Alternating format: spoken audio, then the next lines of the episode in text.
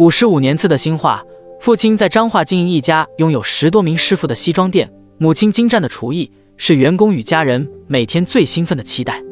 从小喜爱美丽事物与色彩的他，原想报考师专，成为一名美术老师，却因错阳差的念了护专。求好心切的个性，加上高标准的自我要求，新化努力完成繁重的学科教育，准备展开为期一年半炼狱般的实习课程。此时，父亲的定制西服受到成衣兴起的冲击，开始走下坡。又因朋友的恶意倒会，只好结束在彰化的一切，并在亲友的建议下，举家搬到新庄，靠着母亲的好手艺，开始摆摊卖肉圆和面线。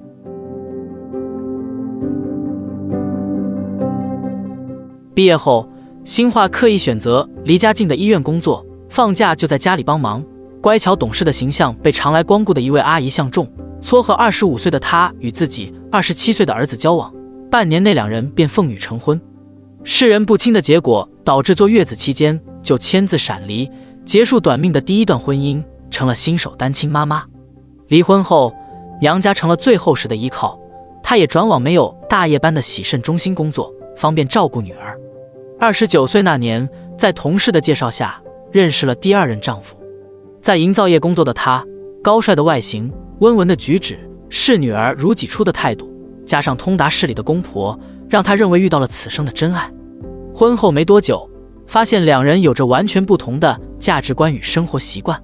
沟通、妥协、容忍、退让，到一发不可收拾的全武行场面，即使再无奈，也只能结束这段维持了五年的婚姻。第二段婚姻的挫败，经济的压力，加上遭人倒会，让他一度觉得人生好累。也曾经产生了厌世的念头。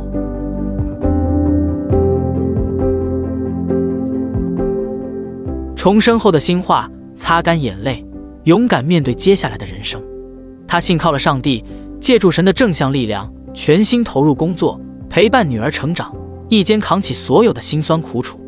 也许是无形的长期压力，新化四十二岁那年就已经停经。他透过摄影接触大自然。疏解了许多更年期的不适症状。五十岁那年，在舅舅的牵线下认识同为基督徒的先生，由于两人都曾走过人生低谷，这段迟暮之恋因此更显珍贵。然而，上帝对新化的试炼似乎并未停歇。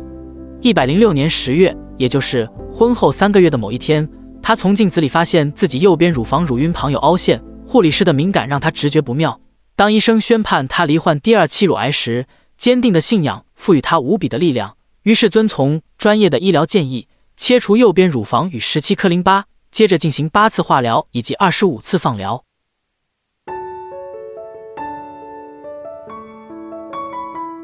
治疗期间，为了储备体力，他的体重从六十公斤狂飙到八十三点五公斤，肝指数也居高不下。即使是专业护理师，也无法解决他的饮食难题。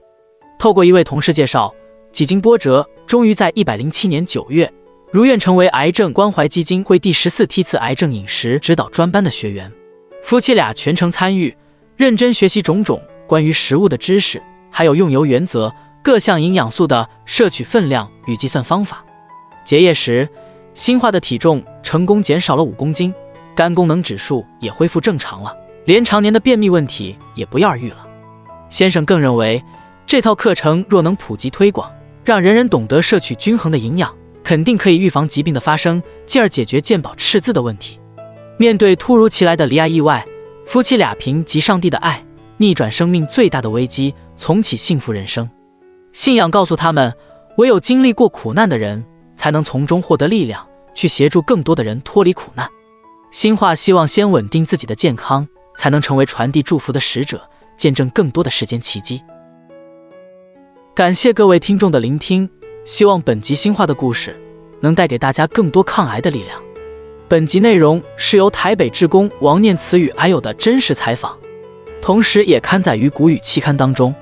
癌症关怀基金会感谢您的支持，一起帮助癌友。